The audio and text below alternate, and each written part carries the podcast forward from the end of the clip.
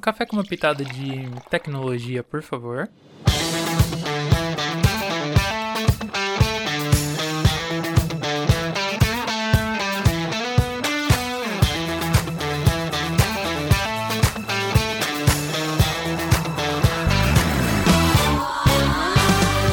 Salve, salve! Meu nome é Roberto Guma e seja bem-vindo ao nosso Santo Breakcast. O bate-papo dessa semana vai ser sobre ecossistema de startups sustentando a inovação.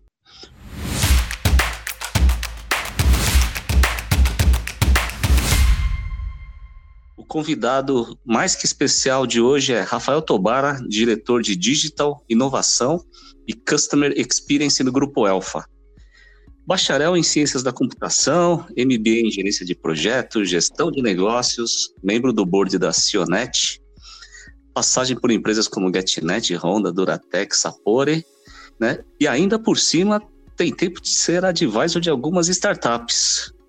Rafael Tobara, obrigado e honrado pela sua presença.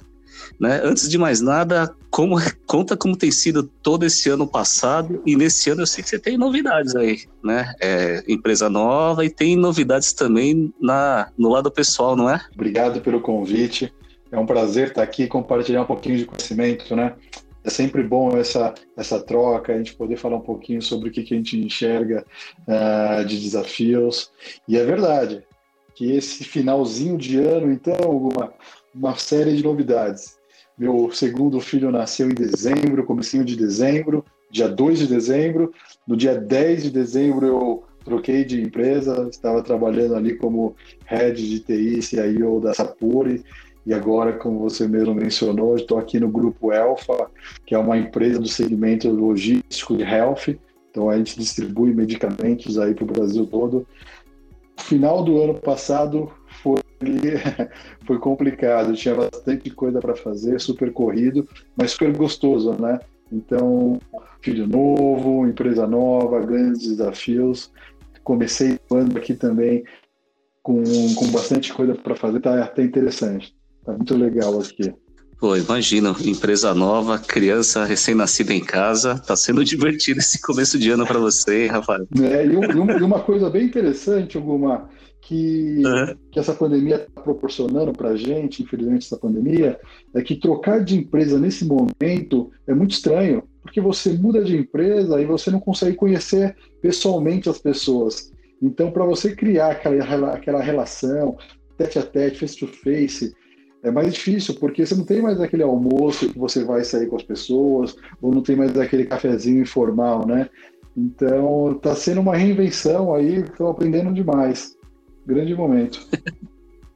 Pois é, isso aqui dá até um tema para um próximo bate-papo, viu, Rafael? Esse esquema de começar numa empresa e não conhecer ninguém pessoalmente, dá um tema para a gente bater o um papo depois, viu? É, é verdade, é verdade. Eu acho que muita gente está passando por isso, né?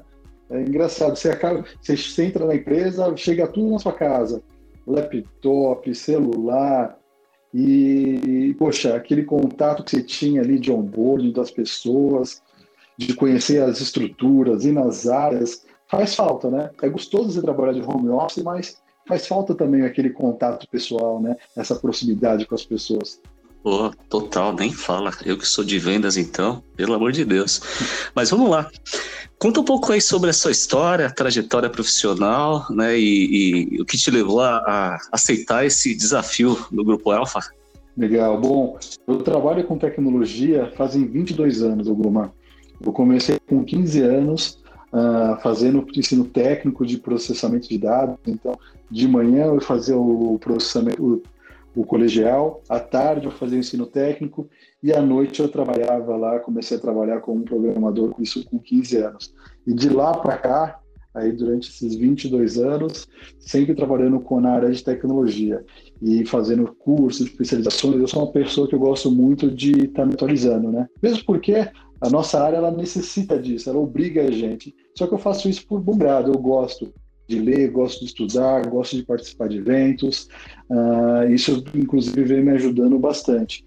E aqui dentro da, do Grupo Alfa, poxa, eu tenho um desafio gigante, que é basicamente estruturar do zero três diretorias. antes da minha chegada, exemplo que não existiam na empresa, que eu tenho como missão aqui estruturar estrategicamente, depois começar a colocação, executar os projetos. E o interessante é que você fala, poxa, englobando ali Customer Experience, inovação digital, né? Talvez não tenha tanta relação uma coisa com a outra, mas olha que legal uh, esse ponto de vista. O Customer Experience, ele viabiliza que eu consiga, eu e o time, que consiga ter um conhecimento do cliente. Então, poxa, mapear a jornada, mapear a persona, conhecer quais são os quais são os problemas que a gente tem, quais são os nossos problemas de nível de serviço, está muito próximo do nosso cliente, desde fazendo pesquisa de NPS até ali tá, uh, no saque, vendo o que está acontecendo. Então, assim, dentro do Customer Experience, eu tenho o Customer Success e o Customer Service. Ou seja, eu estou muito conectado ali no cliente. E aí, com isso, isso acaba me gerando backlog para saber o que, que a gente tem que fazer para digitalizar o processo, para melhorar o nível de serviço, para trazer mais tecnologia, para criar ali novos meios de comunicações digitais e também para a gente começar a inovar, pensar em novos negócios, pensar em novos modelos de negócios disruptivos ou aumentar os serviços que nós temos no nosso portfólio. Então, assim, é, às vezes olhando parece coisas um pouco distintas, mas a gente vê super complementares. Conhecer jornada, persona, ter uma estratégia de customer centric e aí sim a gente começar a digitalizar os processos, pensando sempre no, no nosso cliente. Então, assim, está sendo um desafio muito grande. E uma coisa, alguma que eu costumo uhum. dizer é o seguinte: poxa, se eu, se eu te dou uma folha de papel em branco para você desenhar uma área, desenhar, você vai pensar de uma maneira, vai ter seu jeito ali uh, ah, para estruturar. Eu vou pensar de uma maneira, quem está ouvindo vai pensar de outra maneira. E o grande desafio é você conseguir ouvir todas essas pessoas que são envolvidas e conseguir centralizar estruturar isso daí de uma maneira que vai atender a todos. Então, é um grande desafio, é um grande desafio numa grande empresa. A, o Grupo Alfa ele vem crescendo aí 2 bilhões ao ano de faturamento, então é bastante desafiador Pô, com certeza. Põe desafio aí. Novamente, boa sorte, muito sucesso nessa nova jornada, como tudo que você tem feito na sua carreira. Sobre o nosso tema de hoje, Rafael, é, a gente tem no Brasil um ecossistema de startups muito dinâmico. Né? É. Estas startups elas são fundamentais hoje né, para ofertar soluções de problemas existentes ou emergentes, o que seja, assim como elas acabam criando até novas demandas como formas de negócio, sabe? Muitas vezes até para resolver problema antigo. Né? Você já tem atuado há um tempo como um advisor de startups ou mais que isso, correto? É, é verdade. Então, isso é super interessante. Né? Então, já tenho atuado como advisor, inclusive como investidor de startups. E as startups realmente elas estão crescendo cada vez mais, né? E elas vêm justamente para uh, ah, conseguir atuar em uma dor específica onde grandes enterprises ou outras empresas acabam não conseguindo atuar da melhor forma, porque elas focam, né? O objetivo é que elas foquem em uma dor para aí sim resolver essa dor e aí depois pensar em outro complemento de serviço. Então, eu tenho feito isso, então, junto com minha carreira de executivo da, dessas empresas, eu tenho um outro uhum. viés que é até para me aproximar das startups. E isso, alguma, vem me ajudando bastante. Uhum. Porque uma coisa, e a gente vê muito, não existe problema nenhum com isso, tem muitos executivos de tecnologia, digital, seja lá o que for, que fala das startups, que conhece, que estuda, que participa dos eventos. Super interessante e super necessário, a gente tem que estar sempre atualizado. Mas a outra coisa é o que a gente chama do skin the game, né? Pô, uma, uma coisa uhum. é você falar e estudar sobre startup. A outra é você colocar dinheiro lá, é colocar risco, entender a operação, participar do dia a dia, uh, ajudar ali como advisor, sabendo quais são as dores, suas necessidades, podendo apoiar, abrindo caminhos, porque uma das coisas que a gente consegue ajudar bastante como executivo, Sim. com network, é abrindo portas. Que, poxa, uhum. você vê aqui, você abre seu LinkedIn, eu abro meu LinkedIn, o que mais tem são mensagens ali de pessoas querendo uma reunião, querendo apresentar seu produto, querendo apresentar sua startup, sua empresa. Tem muito disso. Se você não tem uma pessoa que te conecta, que abra a porta, te referencie, é muito difícil você conseguir conectar. E isso daí, basicamente, ele, ele aumenta o teu valor do CAC. Então, o seu custo de aquisição do uhum. cliente, ele é, ele é mais caro. Quando você tem alguém que consiga te ajudar, você consegue minimizar, diminuir um pouco do esforço de, dessa aquisição e, talvez, inclusive, minimizar o CAC. Isso é interessante. Uhum. E esse conhecimento me ajuda, inclusive, nas tomadas de decisões internas da empresa. Pensar, poxa, eu preciso desenvolver tudo internamente? Não, não necessariamente. Talvez a gente consiga trazer uma empresa que já está tracionando no mercado, que consiga sanar aquela dor em específico e trabalhar com isso. E do outro lado, uh, eu consigo ajudar as startups a eles entenderem como que esse mundo enterprise funciona. Porque o mundo enterprise de startups eles funcionam em velocidades diferentes, em tamanhos, inclusive financeiros diferentes. Então, fazer ajudar uhum. startups pense como enterprise, porque na hora que ela vai vender, talvez o cliente dela seja uma enterprise, isso também ajuda. Ajuda no pitch, ajuda de como que eles vão montar um case, como que se monta uma proposta, qual que é a melhor abordagem, quem são as pessoas que eles vão ter que procurar para cada produto que eles forem vender. Então, assim, é, uma, é um jogo de ganha-ganha, né? E só que o principal ponto que eu vejo é, poxa, é o skin the game, cara. Você está colocando dinheiro uhum. lá, você está vivenciando, colocando risco, e aí sim, senão você não está lá só fazendo uma mentoria, você está participando ativamente, aprendendo e correndo risco junto com a molecada, junto com a galera da startup. Ah, com certeza. Poxa, até fiquei curioso, você está há quanto tempo é, nesse, nessa função aí é, como advisor? Ah, deve ter que eu comecei como advisor de startup um pouco mais e por quê? e até por quê, o, Rafael? De onde saiu a ideia, o insight, assim, poxa, eu vou, vou começar a dar coaching, a dar consultoria, a começar a investir em startup. De onde surgiu isso aqui? Qual a curiosidade é, que eu tenho aqui? Faz, deve fazer um pouco mais de três anos, tá, alguma, que eu já que eu já faço uhum. isso daqui. Antes disso, eu já tentei montar startup que teve startup, eu montei uma startup que foi o market premium, o marketplace de produtos importados, que deu certo, e lá atrás com a Dilma, faliu, o dólar subiu, acabou quebrando meu negócio, mas eu consegui ganhar um dinheiro.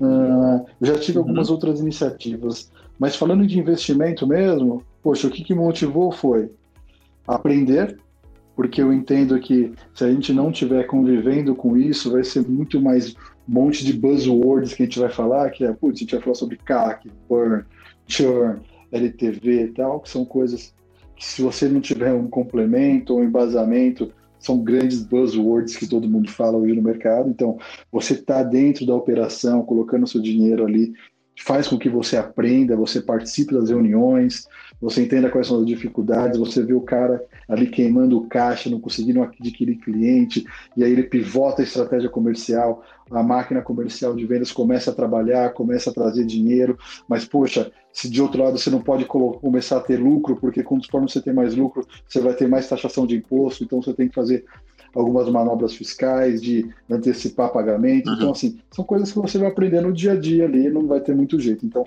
esse foi um dos motivadores. E o outro motivador é grana. A partir do momento que você faz investimento ali, você faz investimento como anjo, poxa, você está pensando em alguns múltiplos, né? Então, esse é um Sim. objetivo. Eu fiz um exit agora no, no começo do ano de um investimento onde eu tive ali um bom múltiplo. Então, eu coloquei um valor, ele se uhum. multiplicou algumas vezes. Eu, talvez se eu tivesse colocado em Bitcoin ali, eu teria esse mesmo múltiplo, mas assim, foi eu ganhei uma grana. Então, não tem, não tem, não tem muito mistério. As pessoas podem falar, poxa, não, ajudar, legal, mas tem o um interesse financeiro uhum. também. Claro, né? Tem esse interesse que tá, tá por trás de tudo, né? Não tem mágica no mercado.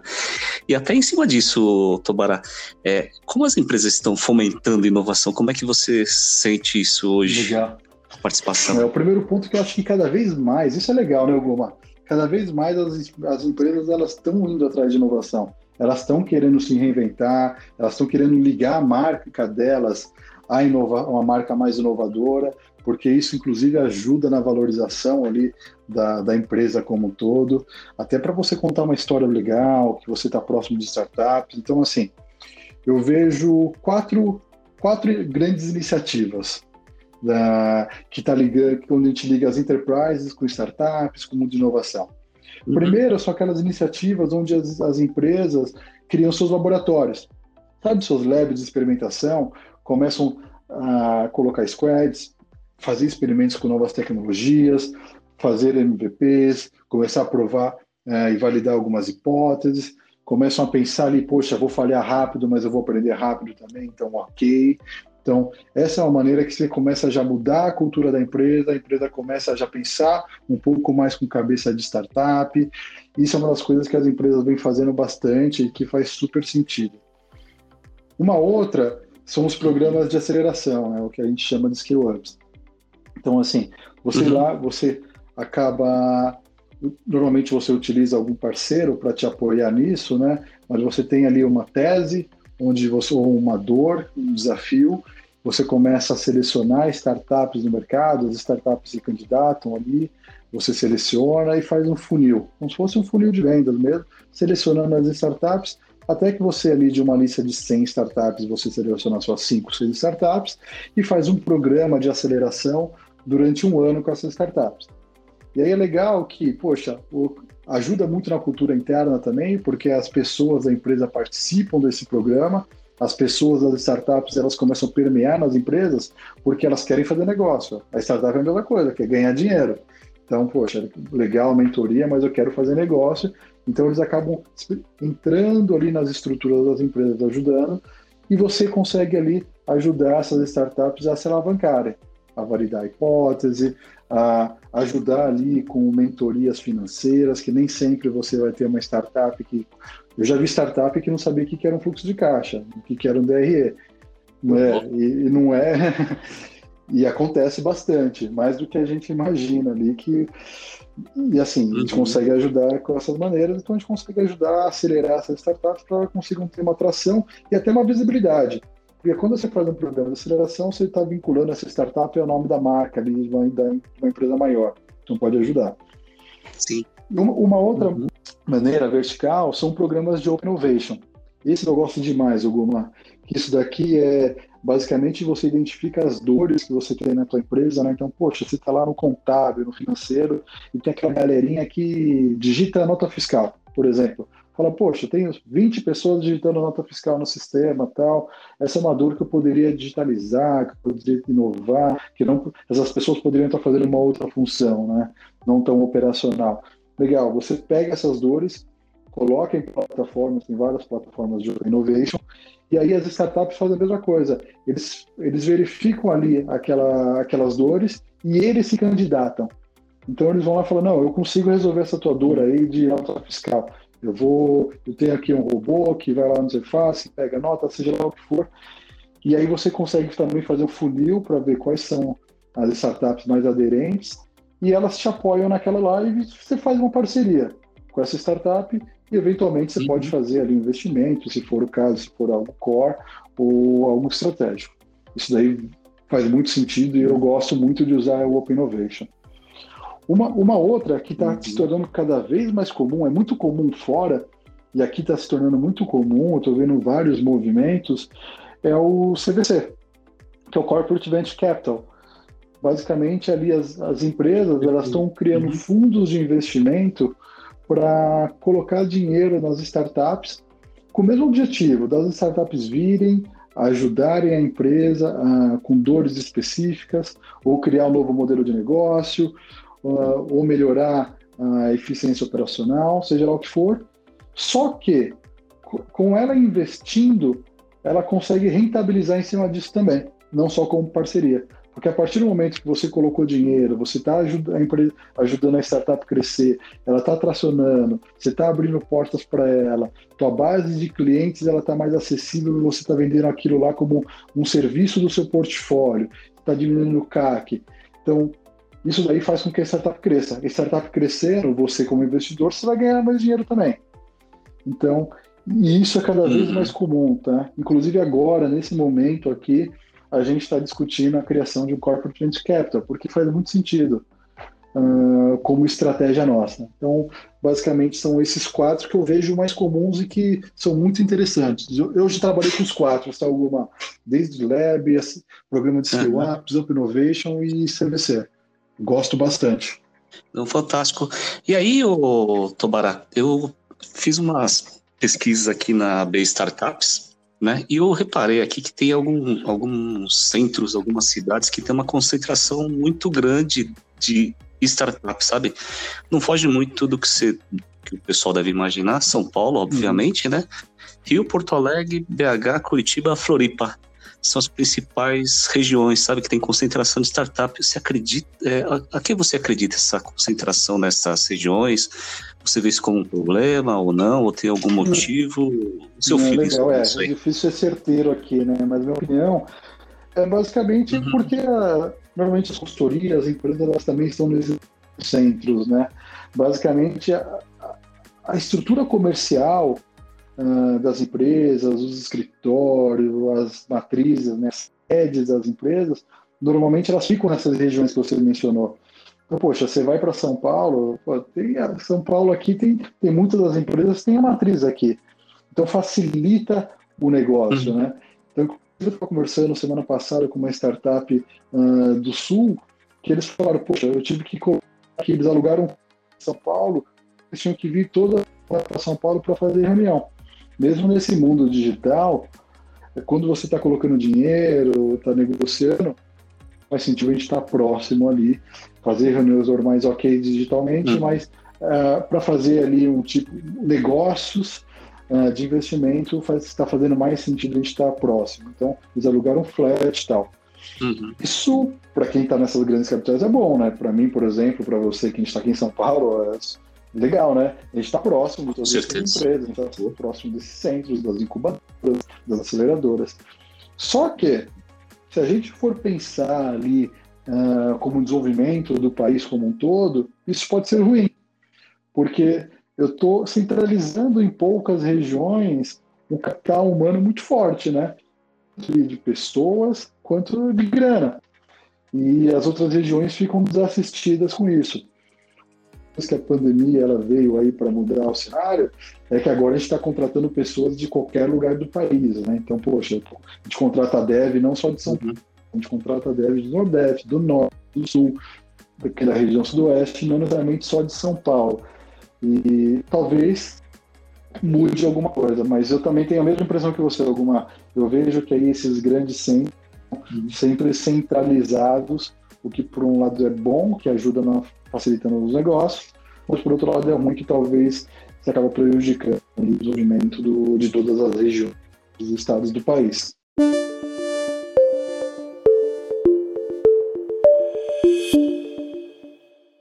Ô Rafael, cara, quando conversa quando é boa, voa, voa. A gente estourou o nosso tempo aqui, vou te falar, alguns minutos já, mas é, antes de mais nada, eu queria te agradecer por compartilhar tanta informação, mas eu queria que você, até por toda a sua experiência aqui, te deixar à vontade para dar um recado para aqueles que ainda estão em dúvida sobre esse pontapé inicial, montar uma startup, ou o seu lado como investidor. Sabe o que, que você tem para falar para esse público aí? Tem que ser nossos sonhos né, e nossas metas. Né, alguma... Eu tenho minhas metas, isso foi de sempre, é algo meu mesmo. Eu sempre tenho minhas metas muito bem definidas.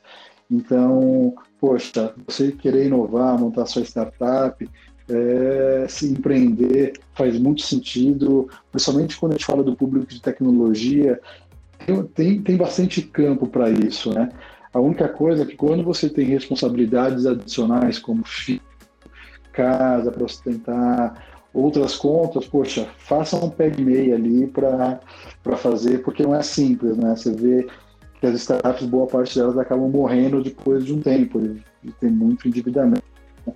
Hum. Se você for fazer isso daí, faça de forma consciente, planejada, mas não deixe de correr atrás dos sonhos e dos seus objetivos. Conselhos valiosos aqui, Tobara.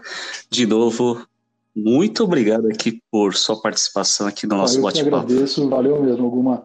Espero que tenham gostado de nosso bate-papo. Obrigado novamente a Rafael Tobara, meu nome é Roberto Guma e convido a todos a acompanhar a Santo Digital em todas as redes sociais, LinkedIn, Instagram, Facebook, Twitter e nosso canal no YouTube. E até a próxima!